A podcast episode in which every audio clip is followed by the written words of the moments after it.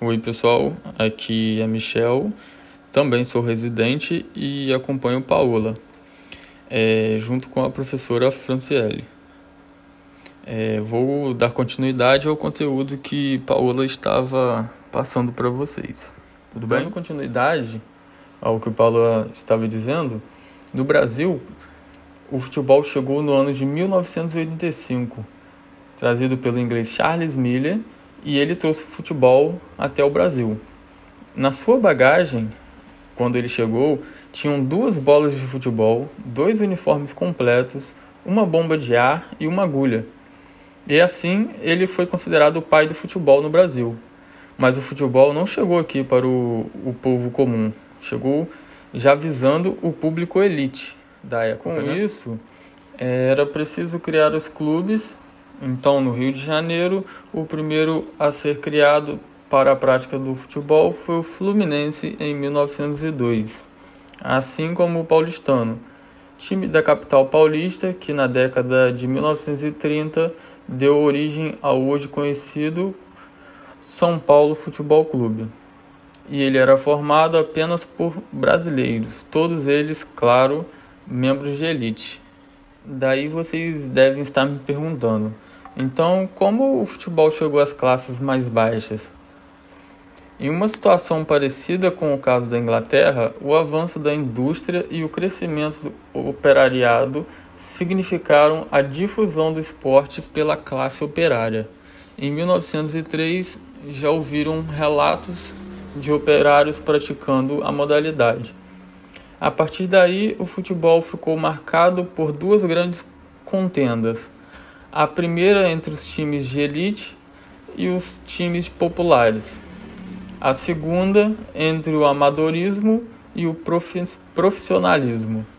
Para os ricos, o futebol era apenas uma diversão. Para os mais pobres, poderia se tornar uma profissão a fonte de renda familiar. É preciso criar alguns clubes para que assim fosse possível democratizar de vez o futebol.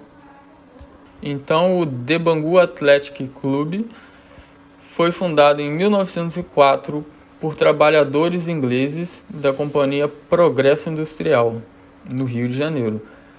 Depois foi a vez do Esporte Clube Corinthians Paulista, em São Paulo, em 1910. Assim, a fundação do Bangu, no Rio de Janeiro, e a do Corinthians, em São Paulo, alguns anos depois, representou a abertura do futebol para as massas. Mas assim, isso não parou por aí. O futebol passou por muitas transformações. Os negros também eram excluídos e lutavam por um lugar nessa modalidade. E sem dúvida, o principal destaque do caso do também carioca clube de regatas do Vasco da Gama, que revolucionou o futebol nacional.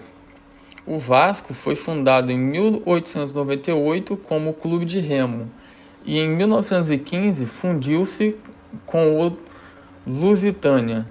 Já em 1904, mostrava sua personalidade progressista ao ter o primeiro presidente negro das agremiações cariocas, mas o grande impacto viria quase duas décadas depois, em 1923. Pela primeira vez em disputando a primeira divisão do Campeonato Carioca, o Clube Cruz Maltino foi campeão de um time majoritariamente formado por operários e negros, em sua maioria analfabetos, bem diferente do caso dos seus principais adversários, os elitistas Flamengo Foi e difícil Fluminense. de chegar até aqui. Foi preciso vencer o preconceito social e racial, mas o futebol chegou a todos, pobres, ricos, brancos e negros. Sabemos que, é, que ainda há muito preconceito no meio do esporte, seja de gênero ou racial. Porém, cada um deve fazer sua parte para que o preconceito não continue. E é só isso, pessoal. É, Vamos passar um questionário para vocês e peço que respondam com bastante carinho, tudo bem? Um forte abraço para vocês.